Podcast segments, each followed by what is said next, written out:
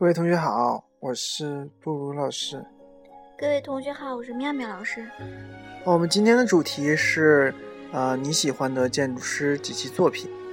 那么，妙妙老师，你喜欢的建筑师是谁呢？最喜欢的可以举一两个。啊，我在这个研究生时候写过一个最喜欢的建筑师，然后就是从大学到现在一直。都比较喜欢他的作品嘛，就是那个贝聿铭，因为他是呃中国的一个华裔的建筑师，嗯，他也获过这个。对，呃，但是其实我为什么喜欢他的原因，其实很有意思，就是呃我在那个图书馆读他的作品的时候。嗯我记得读过一本叫做《贝聿铭》的书，在那里面讲他就是跟那个法国的那个呃皇室啊，还有这个英国的这些皇室，他的交往都非常的密切，嗯，而且呢，我也就是特别喜欢他教育孩孩子的方式。他说就是，嗯，他每个星期都会在周六周日的时候抽出一天的时间，呃，陪他的孩子还有他的嗯妻子他们。一起去这个博物馆，呃，每每天都要去，就是每周都要去一个博物馆，呃，所以在我感觉，这位建筑师在我心目中，他是一个非常立体的形象，就是呃，呈现在我面前，生活在你身边。对，就是他不仅是呃一个非常会教育孩子、非常有这个艺术细胞的人，呃，并且呢，他呃的交交际能力。呃，他这个说服别人的能力，就这方面的能力他都有，所以我认为一个建筑师他应该是个全才。嗯，比如说他帮助这个商呃商家来策划他的这个呃商业的这个模式，呃，比如说他为他的这个呃城市的这个市长来。谋划一些这个城市发展的一个呃小亮点，我觉得这些都是应该是这个建筑师来能够完成的。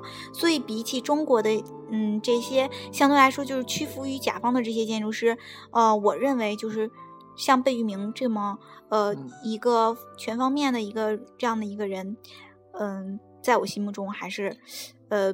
比较向往的，也是比较希望能够达到这种程度说到贝聿铭，我就记得有这么一个典故啊，就是他在做这个呃苏州博物馆的时候啊，我我记得是我看的那篇文章是写他为了做这个苏州博物馆，前前后后在苏州住了两年的时间啊，走访了各个就是过去老的这些建筑，还有体察了一下这个当地的这个风土人情。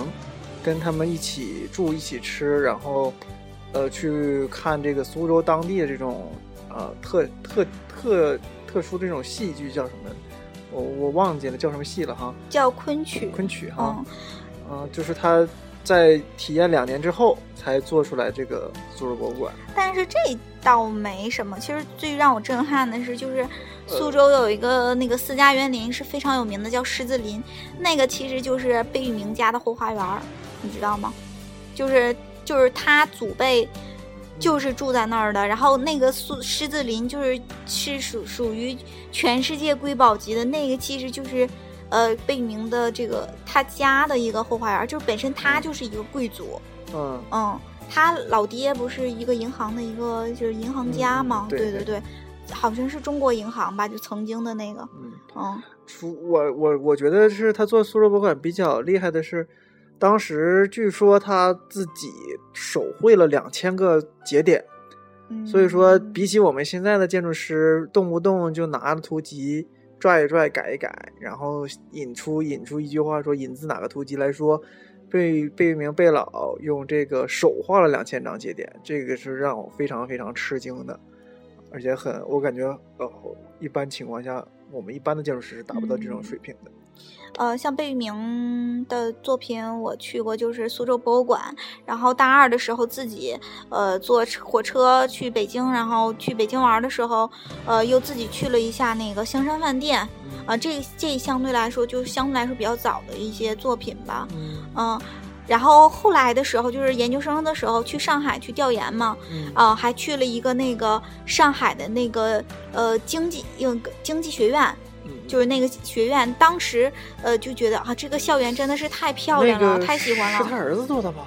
不是不是，是是就是他他做的。然后就是当时觉得这个味儿，就是这种味道啊这种禅味儿太浓了。嗯呃，回去一看，结果真的就是他，就是贝聿铭事务所做的。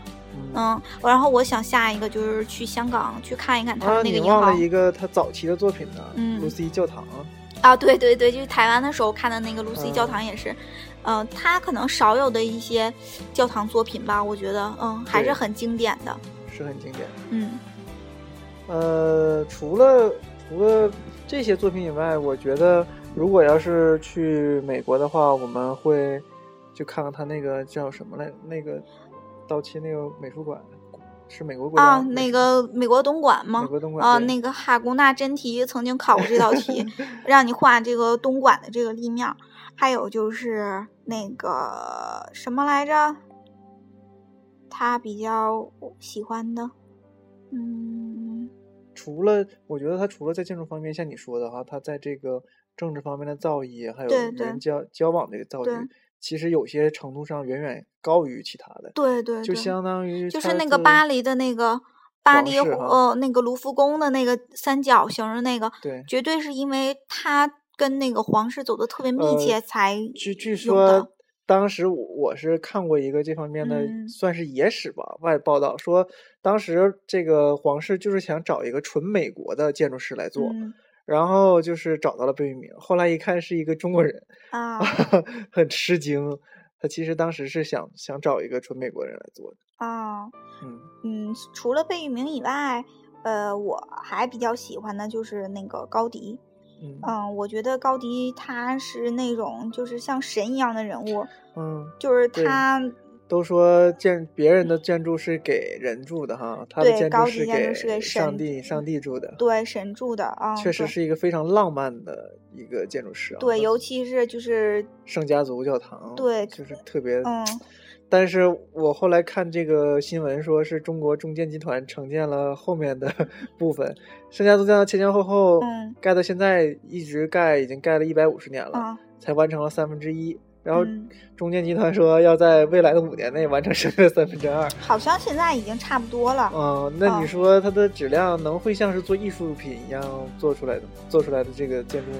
嗯，我觉得这东西就是一一份儿，呃，一份儿时间，一份儿这个质量吧。我觉得这个真的是精雕出细活儿的这种感觉我觉得西班牙人他们可能是想这个按艺术品来做哈，没想当成一个哦普通的建筑。对对对，而且我觉得如果要是艺术品的话，这东西真的不用，就是非得赶着来做，就是慢慢一边琢磨一边做，还真挺好的。那他是不是也是他们的这个资金上可能出了问题、啊？对，也有可能相对来说这个经济危机的问题啊需。要可能快速的把这个教堂盖完，是吧？嗯，对。然后还有就是最喜欢的，为什么喜欢高迪的？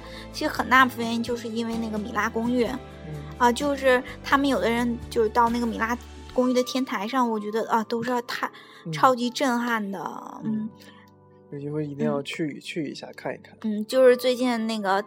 呃，单位来了这个十多个，呃，就是西班牙的人啊，啊他这建筑师还也都是一个西班牙好学校的，嗯说总共来的是前十名的建筑师，然后当时我就对他们挺有好感的，我觉得也是因为高迪。嗯，嗯，哎，那个就是那个画那个向日葵的那个梵高，是不是也是西班牙人呢？嗯，好像是，是吗？嗯我总觉得他俩好像有点什么关系。有可能某某些艺术家他们都是互相认识的，然后很多嗯东西都相互影响，嗯可能会有些影响。嗯，然后如果要是再说的话，就今天都说我喜欢的吧。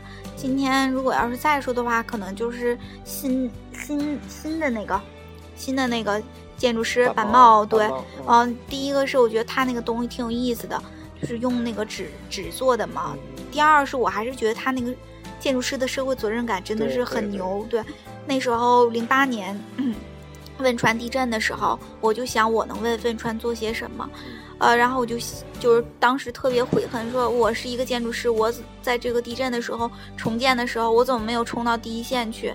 但是看到板茂的一些作品，就尤其是在这个日本，它，呃，每次就是这个发生这个地震以后，它的积累的这个呃经验，我就觉得，呃，原来社会责任感在建筑师身上还是有所体现的，而且只要是你去做了，你去努力的去帮助他们了，都会被看到的。对，就是每个人都会看到的，都不会就是埋没的那种。